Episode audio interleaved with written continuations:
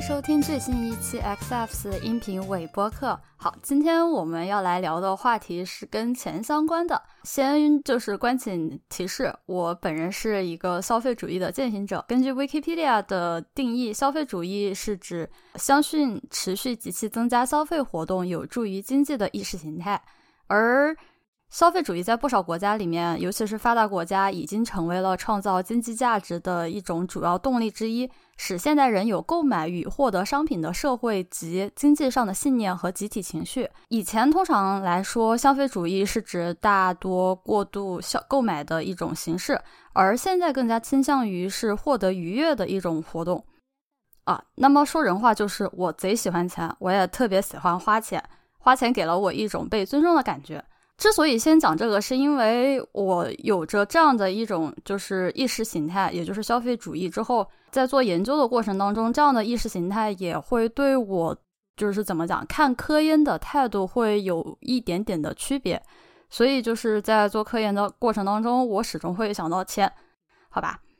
之所以突然间想到了这样一个奇怪的话题，是因为就是在同辈的人里面，或者说即使是对 XS 有。接触的人里面，大家对就是说 XFs 这个做实验的成本似乎是不太了解，或者是说没有概念的。因为哪怕是我在我自己的本校做一系列的 presentation 里面，呃，尤其是一些离我的学科比较远，比如说就是全合成这样的同学里面，啊，他们一开始就会问过我这个问题，他说：“哎，你们课题组不是挺有钱的吗？干嘛要走那么远的地方去？”哎，为什么不直接买一个同步辐射在自己的就是实验室里面用呢？那个时候我只能表达出一种微笑，但又不失啊礼貌的尴尬一笑。然后我告诉他们说：“哎，这一个东西，即使是我们有钱，哪怕是我们这一个学校都特别有钱，是买不起的。无论是对 XF 的实验，还是说对于科研整个啊行为来讲啊，还是那句老话啊，钱不是万能的，但是有钱真的可以为所欲为。”所以，在我看来，一个实验室的经济实力是可以跟它的科研实力挂钩的。就是说，你有钱的话，你可以做出更加高端的一些科技，而更高端的一些就是科技成果的话，会帮助你在下一年拿到更好的基金。这是一个非常呃良性的循环，也不难理解。但是也有那种，就是说，如果说你想从一个就是比较平平无奇的一个大学，然后想要跃升成为就是整个全世界 top 级别的大学的话，有一种非常简单粗暴的方式，那就是砸钱啊！举个例子，就是叫做阿卜杜拉国王科技大学，我不知道大家有没有就是听过这一个大学啊？英文简称叫做 KUST 啊！这一个大学是建立在迪拜，是一个非常新的大学。但是不要小瞧这一个大学，这个大学不仅非常舍得花钱去招全世界各地已经是功成名就的呃教授。来国王科技大学来坐镇，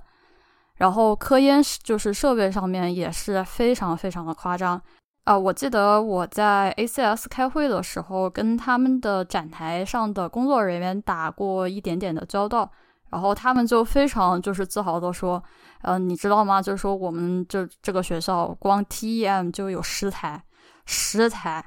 我的天啊！我当时听到了，我就眼睛都快就掉，就真的是眼珠子都快掉下来了。你根本不敢想，一个大学能够有十台，就是说你从来从来不会担心说，啊，你没有 TEM 用这种，想想就觉得很可怕啊。TEM 大概至少一个造价是在百万美元级别以上吧。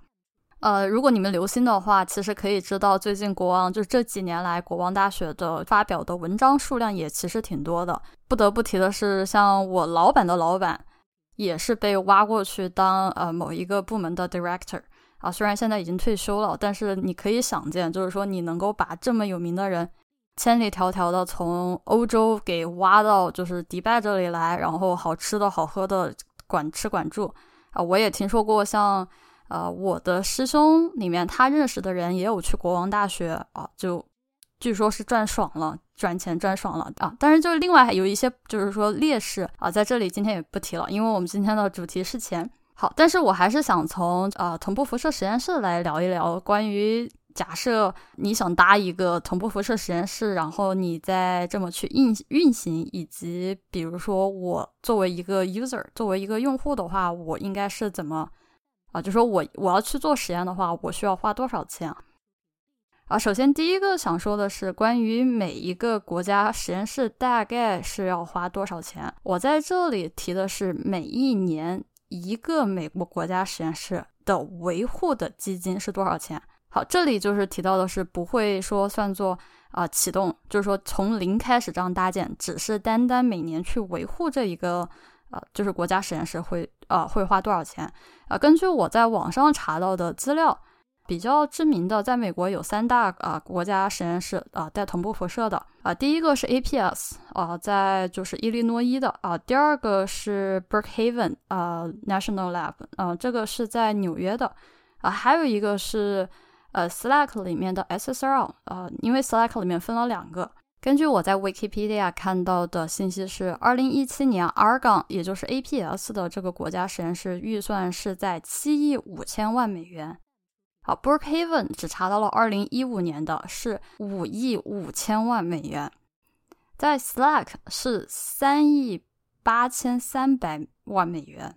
哦，这个是二二零一七年的数据，所以再说一遍，这只是你一年维护的，就是说你不是说从头搭起，你只是去维护，然后做一定小的升级，然后你就要花这么多钱。大概可能是一个什么样的概念呢？就是说，可能大部分的很多公司都没有这么高的市值，而这样的一个数量级对于大学来讲是根本无法承受的。这也就是为什么在另外一个音频里面讲到过说。这些国家实验室用的其实都是纳税人的钱，因为这些基本上都是被政府所支持的。学校其实很难出得上钱，大部分出的是地。呃，我也试图去查过国内的造价，但是没有具体的信息。比如说像北京或者是上海的光源啊，但是这个肯定不会说比这个便宜多少，好吧？既然我们说到的是维护，那么可以大概聊一聊，就是说大概是怎么建起来的。比如说以 Slack 为例，就是在斯坦福的同步辐射实验室。它是从上世纪七十年代开始，从第二代同步辐射开始一点一点修起来的，然后再在二十一世纪初，然后逐渐逐渐就是整修为第三代同步辐射。这中间是一个累积的过程，就像是金字塔一样，是慢慢慢慢慢慢修起来的就不说其他的，就光是那个电量，它必须得单独跟美国能源部签一个合同价。因为不然的话，这个价格可能还要翻番。就光电量这个造，就是光电量的这个消耗，据说也是非常夸张。那么回过头来看，国内目前来说有三个同步辐射实验室啊，分别在北京、上海还有合肥，然后应该还有一个第四代还没有投入使用。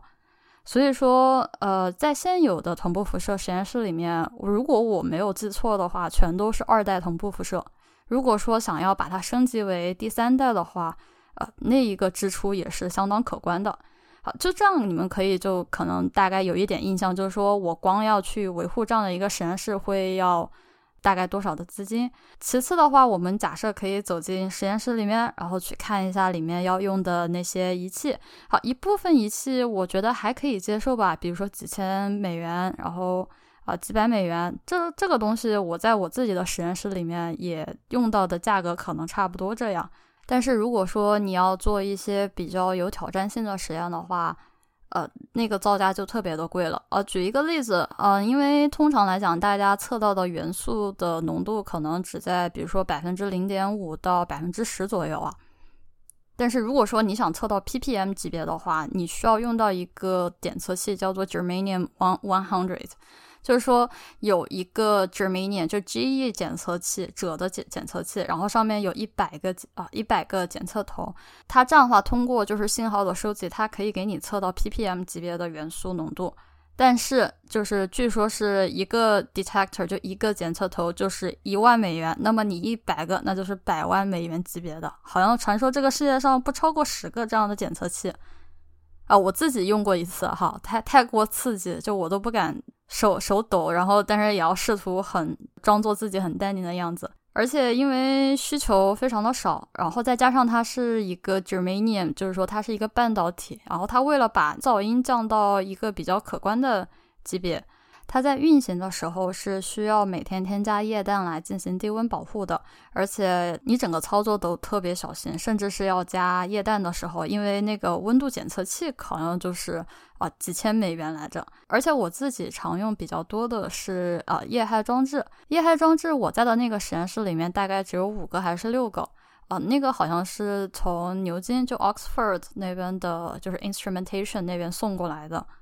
我们曾经弄坏过一次，非常的惨，然后修就光修就修了五万美金，花了三个月的时间啊。虽然就是怎么说，东西是砸在我们手上的，但是造造成这个仪器损坏的原因，就是说实验室跟我们各有各一半的责任，所以他们也没让我们赔啊。所以说，就你想想，我觉得我我因为我一年的工资都不可能挣到五万美金，就我就这么炸了一下，然后就要五万块钱，就我其实挺难受的。好，这一些仪器还算是比较常规的，就是说你可能在 A 实验室或者是 B 实验室里面能看得到的。但如果说你需要一些特殊的仪器需要去定制的话，呃，有些时候你不得不得去欧洲下订单，然后等等待的时间可能是两个月到三个月左右。一方面来说，他们其实基本上都有自己的 machine shop，就是一个小的机械加工厂，然后你可以做一点小的器件。比如说像是装样品的载片啊，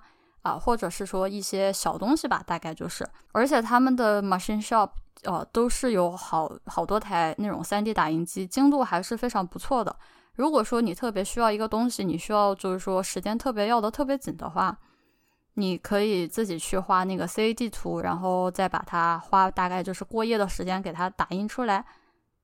啊，就像我之前需要一个密封的一个小的 sample holder，但是我第二天需要啊，差不多就花了三十分钟的时间去画一个图，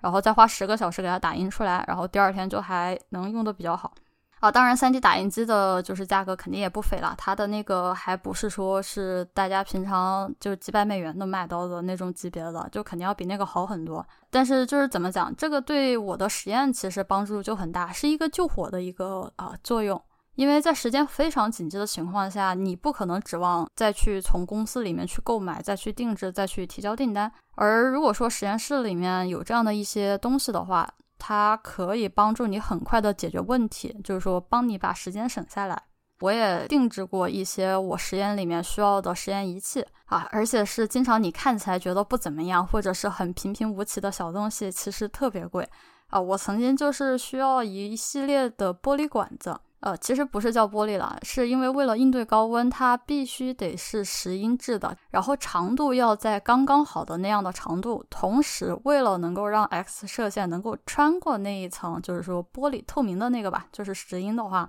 那个玻璃管子的壁得做的特别特别的薄，而且就是说你做几百根管子的话，你必须得保证它的那个厚薄是一样的。可以猜一下大概多少钱一根？啊，答案是一根要二十美元。我摔碎了多少根呢？因为因为它壁太薄，你一捏，你稍微用手一捏，就可能就捏死蚂蚁的那种力度，然后你的那个头就碎掉。碎掉之后，那个就再也不可能再用了。你既不可能裁，你又不可能再怎么重复利用，因为你必须要那样的就是长度，那样的厚度。而且我要把这个管子塞到一个全是金属的原位反应池里面，在手套箱里面。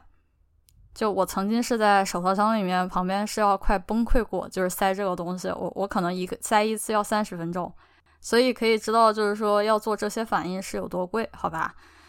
撇开这种高大上的定制仪器以外，还有无数的耗材啊。实验室非常厉害的一点，或者是说让我很开心的一点是，他们会提供各样各种各样的耗材啊。如果说你是忘了从你的学校带工具箱的话，后勤这一块支持的真的不要太好。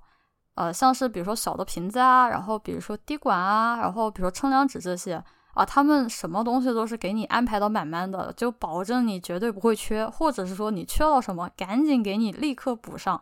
啊！真的是让我让我觉得很就是怎么讲，就是你不需要担心啊，你这个东西漏了或者那个东西漏了。虽然我会每一次把所有的就是需要的工具都自己带上，然后装在车里面，但是偶尔难免会有，对吧？忘记什么关键的工具，啊，他们这个时候就会非常 nice，然后就把东西什么都给你准备好，啊，确保你没有任何的问题，啊，可以继续做实验。这这让我是非常开心的。但是这个消耗肯定就非常的大，对吧？因为肯定不止我一个人来做实验，还有其他的人。而且可能大家不太知道的一点是，国家实验室对呃化学啊，就是废废物，是废物吗？就是你用完的，比如说垃圾啊什么的，他们的处理是非常的严格的。尤其是像你用过呃纳米级别的材料的话，啊，它是需要单独放开，然后单独处理的。我问过他们，他们好像说关于这个 waste disposal 这个这一块儿，光是这一块儿，一年开销就是过百万级别的，百万美元。然后我记得我自己用的一个比较多的耗材是液氦，就是 liquid helium 啊，就是说你的那个温度可以下到四 K，啊，快接近绝对零度了。像我有些时候会用液氦，然后大概做四天的实验，啊，在我。还没有加入实验课题组之前啊，别人跟我讲过，说这个是我们实验室自己要掏钱的，大概一桶液氦是两千美元。而且我的室友啊，他是做 NMR 的，然后他告诉我说，这个液氦是不可再生的能源，需要去阿拉斯加的深海里面挖的，不是说像液氮这样子，就是说你可以通过压缩膨胀很快速的就可以获得。所以说，这个液氦是极其极其昂贵的一种资源，而且是不可再生的啊！那就也别提什么气体了，像 ion chamber 里面用到的气体全都是五个九的，然后你都是没日没夜就在那儿冲，好吧？就就那个那个价格，我也从来没有去估算过，但是都挺可怕的。像有些时候，我可能一天要用掉一两罐氦气吧，一个一罐氦气五个九的纯度大概可能是在八八九十刀左右，整个造价都非常的贵。啊，讲完正儿八经实验这一块儿，我们也可以聊一聊软实力啊。他们的软实力也非常的恐怖啊，比如说做实验里面，在线站里面用的那个椅子，好，全部都是 Hello Miller 的。Hello Miller 应该是世界上传说中最好的椅子，办公椅啊。呃，一个均价是一千美元以上，如果你是去买零售的话，应该是一千不会少。然后在国内买，应该接近是小一万人民币，大概这个样子。然后别忘了，一个线站上至少保保底有三张这样的椅子，坐的还是蛮爽的。就虽然他们好像没有配那种就是专门适合小矮子用的，所以说我有点脚就是落落不了地上，我有点生气。是因为之前我觉得这椅子不错，然后我准备想给我男朋友买了，结果我看了下价格，然后我就退缩了啊，因为实在是没钱。还有一个很贴心的就是他们的就是 guest house，就是怎么讲，像是那种招待所，对吧？因为他们这个国家实验室是在一个宇宙中心非常非常好的一个地段，你就算是出去，就是说住一般的酒店的话，开车十五分钟，然后你也得要个三百美元每天晚上起跳。但如果说你能住在他的实验室，也就是这个 guest house 招待所里面，就一个晚上两百刀不到，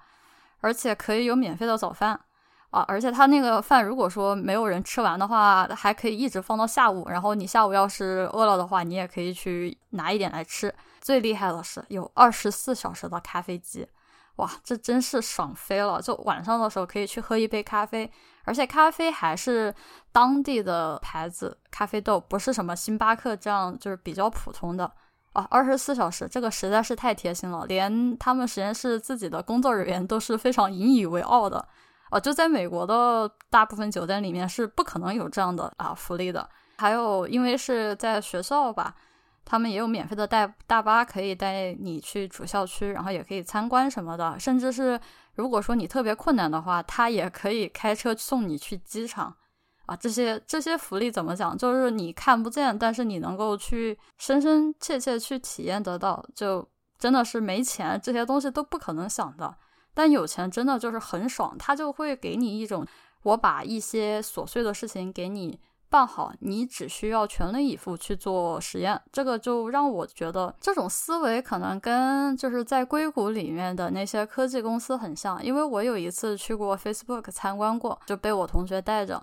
啊，他们就是什么东西都给你就是做好了，然后你只需要安安静静的码代码，就甚至是你可以不回家。啊，你可以把衣服扔进脏衣篓里面，然后就有人把衣服洗好了给你叠回来，就是这么夸张。就是他希望你是给你最好的福利，然后你把这个事情给办完就行了。这种费劳费费对我来说，我是比较吃这一套的。就是我喜欢的就是这些杂事。如果说我我能看得出来，你愿意帮我把一些不相关的一些负担给我解决掉，我会非常非常开心的，全力以赴去完成这个事情。所以说我其实是去过另外一个国家实验室，就相比于我刚刚夸的那一家的话。就是后勤这一块就会做的特别的差，不管是住宿啊，还是说像实验室的这种耗材，就会欠缺很多。就你明显能够感觉出来，两者的实验室的怎么讲，就是对待用户的 philosophy 是不太一样的啊。所以当然不用讲了，就我肯定是喜欢我刚刚一直吹捧的那一家了。就毕竟椅子都是一两千美元的椅子，我能坐着不爽吗？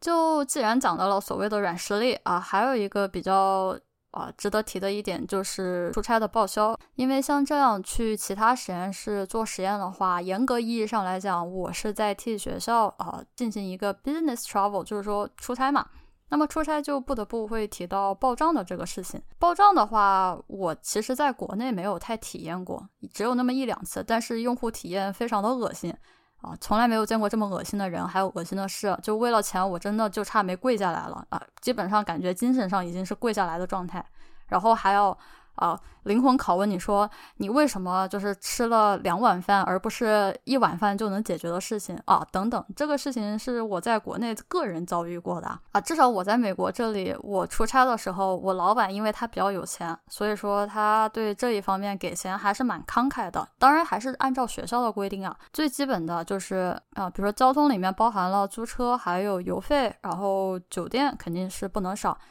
然后吃饭的话也会每天报销六十二美元啊，以前是七十五美元，因为公立学校的标准给扣一了，扣了一点。至少我老板对吃的和住的，他从来不会去过问细节，他不会去说你明明两百美元能够住一晚上的，你为什么要住一个三百美元的？他他不会去问，他只要就是说学校给你过，就是说这过这个报销，他就 OK，他就给我签字。而且不管是再小的东西，再小的吃的，只要你有小票，然后你都可以报。只要你不超过六十二美元，只要你不报销，就是烟跟酒，因为这个钱是美国政府给的嘛。说到底，就有一次我带着一个国内交换过来的同学，然后去做同步辐射实验，然后他在加油站买了一包糖啊。我上了车之后，我才发现他买了，我就问了他一句，我说你有没有啊保留那个小票？一会儿我们到时候可以记下来，回头再去报账。他就蛮震惊的，他说：“我就一包糖，我还能报账的？”我说：“我一包糖，我为什么不能报账？”就就还是有一点点不习惯吧。啊，关于报账，我还遇到一个特别好笑的事情。呃，我去星巴克买了一个叫 Cold Brew 的咖啡，就是冷萃咖啡。然后我就把那个小票就贴好了，然后交给院里面的小蜜。啊，小蜜就给我发了个邮件过来，他说：“他说你这个 Cold Brew 这个冷萃咖啡。”不能够报账，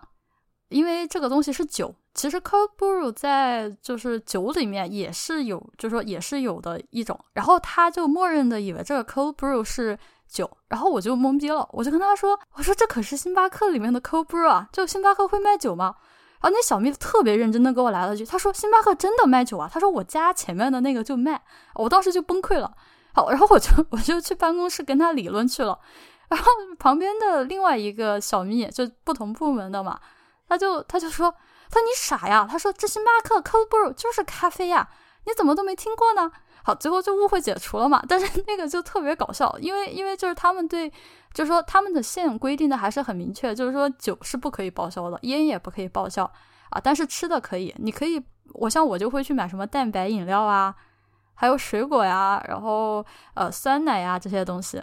出去吃的饭也挺开心的，就是说我平常可能不太想去吃，或者说觉得有点贵的，而我也可以去吃。其实整个人还是挺开心的。就但不管怎么样，整个来讲，我觉得我应该花的钱，我确实想吃好一点，因为我工作的那么辛苦，我吃一点好的东西，我觉得就理所应当啊。就我干了这么。苦这么累的活，就有些时候我的认识的人就问我说：“他说你吃的那么好，其实也没有啦，就可能一顿饭大概二三十美元这样的一个价格。”然后我就他们就说：“啊，吃的这么好啊，会不会老板说什么？”我在想说，那老板说就说呗，就就不行，你要不去找一个就是同样的价格吃更少的饭，能做到跟我一样的活儿，那你去找呗，反正我也不觉得你能找得到，就我一点都不担心这种问题。而且就我很开心的就是不要去问我这些东西。如果说你去问我说啊，你为什么要吃这些饭？你为什么要买这些东西？我就觉得很难受，就是属于你并不信任我，我自己会有自己的一个准则，就我觉得我在干了什么样的活，我应该拿到什么样的回报。而且严格来讲，这这个价格已经是很便宜的了。你一个月只拿两个一千块钱，两千美元的呃工资，然后你报销也就是只报销你花掉的钱，没有多余的钱。因为我是拿的 F 一签证，这个是代表着我不可能再去拿到我工资以外更多的钱，所以我吃一点好的怎么了？我就想吃一个小火锅，或者是我就想吃一个啊豆腐锅什么的。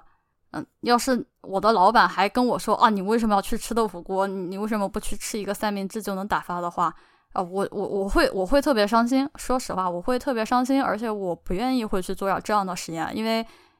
我都已经那么累了，然后你还在那儿指挥我吃这个吃那个的，我我自然是不爽的。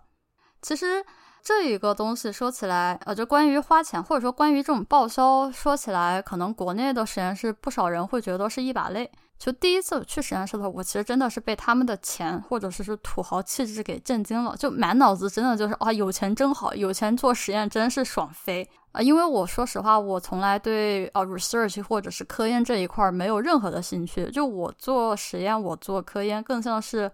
啊完成了一份工作，就我工作给我钱，我做就完事儿了啊！但是他们的那种土豪气质，真的会给了我一种觉得说，哎，好像在这里工作感觉也不错的样子啊。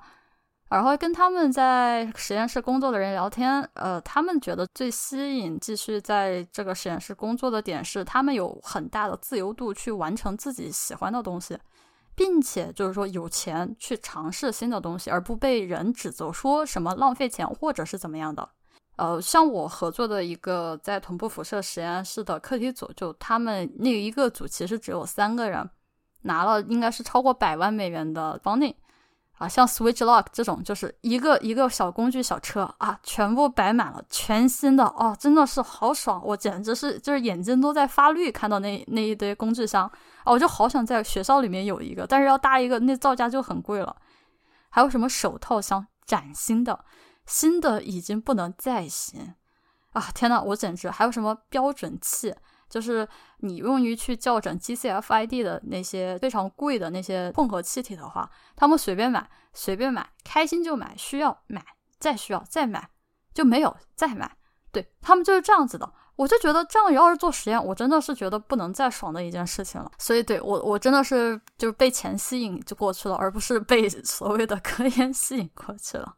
啊，当然说到底，也就是觉得比较幸运的是我。有这样的机会从国内出来到了外国啊，看到了别人这种比较土豪的一面吧。其实一开始也是，就是钱是促使我出国的一个原因之一。就说工资这一块吧，至少以我自己个人的例子来说，我的工资大概一个月是两千刀啊，是可以基本上温饱的。嗯，但如果说我是在国内的，即使是一些比较厉害的学校，九八五吧，非清北的话，呃，工资可能只有一两千人民币。这是我拿到的数据，啊，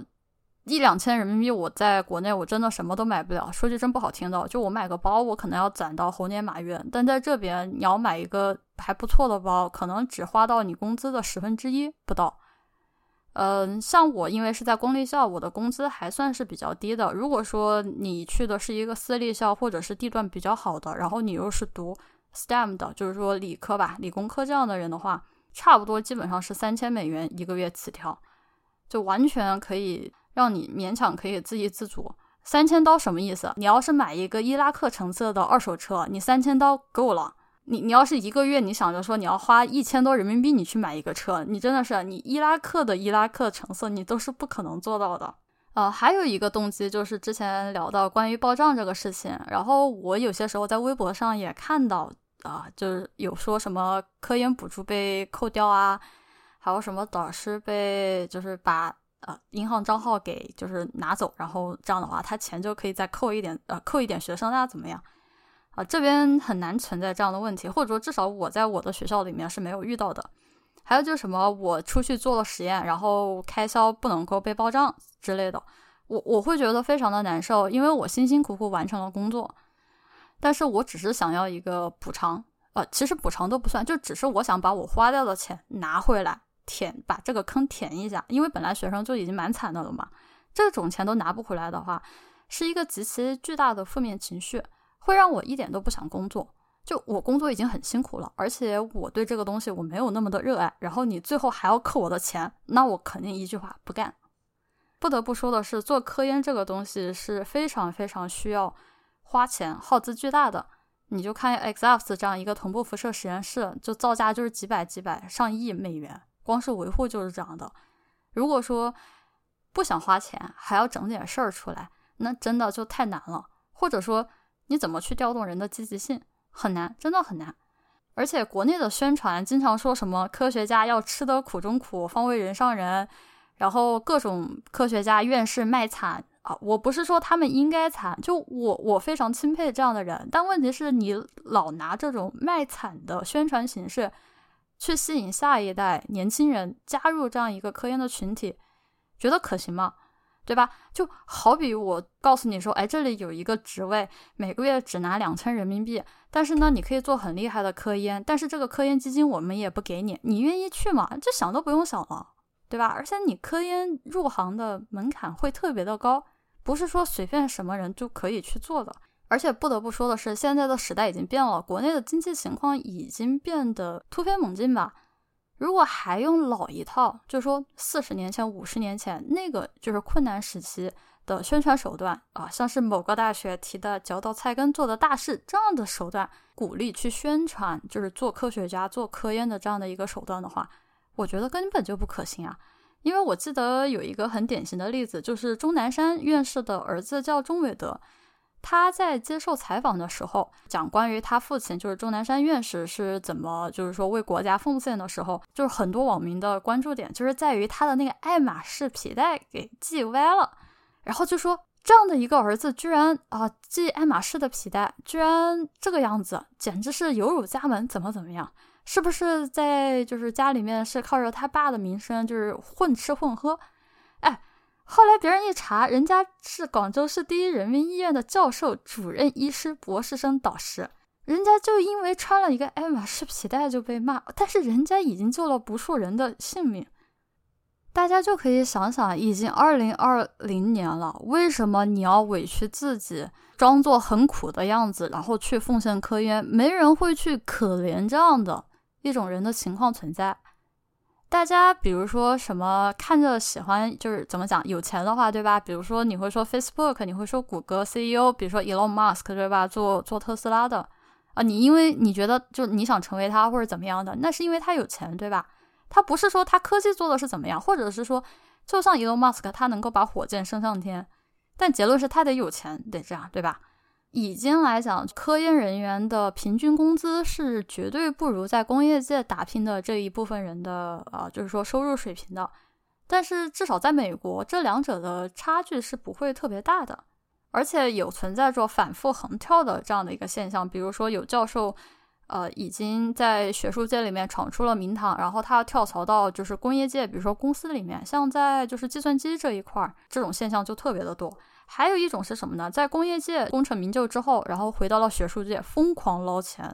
那个拿钱能力非常的厉害。而且就是说，你在学术界里面，你自己相当于是一个课题组的老板啊，比在工业界怎么讲，自由度会更高，而且福利非常的好。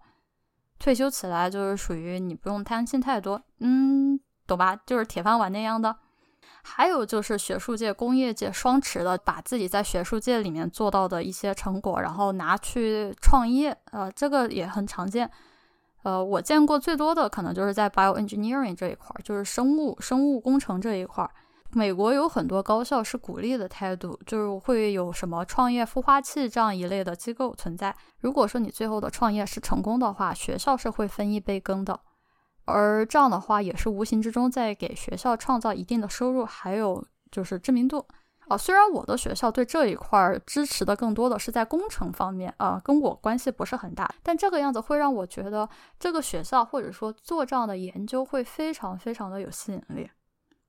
好，那今天其实就聊的东西都特别的散架了，就关于钱钱钱钱钱啊，希望大家。不一定钱会多到花不完吧，但是至少我希望大家在以后未来的日子里面不会因为钱而愁生活。这个我觉得是啊，怎么讲，做呃成人之后最基本的一个要求吧。